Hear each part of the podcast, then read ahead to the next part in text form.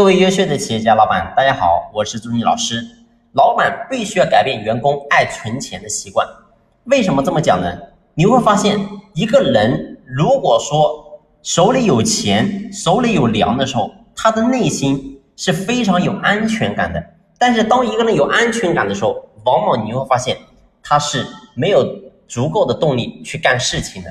所以呢，我想说，我们的员工也是一样的。如果在企业当中，一个员工他手里随便都有十几二十万、几十万的存款，请问他怎么可能真正的全力以赴呢？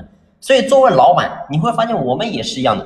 当时刚刚创业的时候，然后呢穷困潦倒，然后呢每一分钱都花在刀刃上，你会发现那个时候我们的动力是非常强的。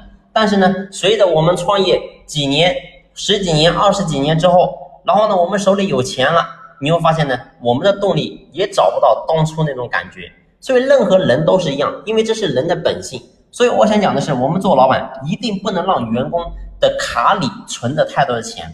那么，怎么样把员工手里的钱给花掉呢？那当然，我们不是说让员工去胡吃海喝，当然不是这个意思。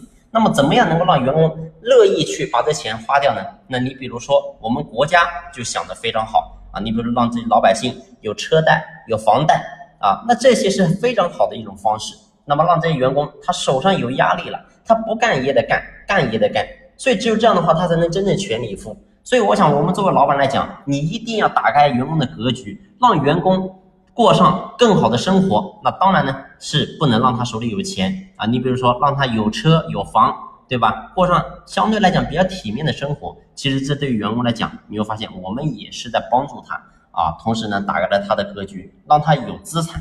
所以呢，一定不能让他手里有钱。如果说一个人他又没有买车，又没有买房，手里呢还有几十万的存款，我想说呢，这个人他干活他一定是没有动力的。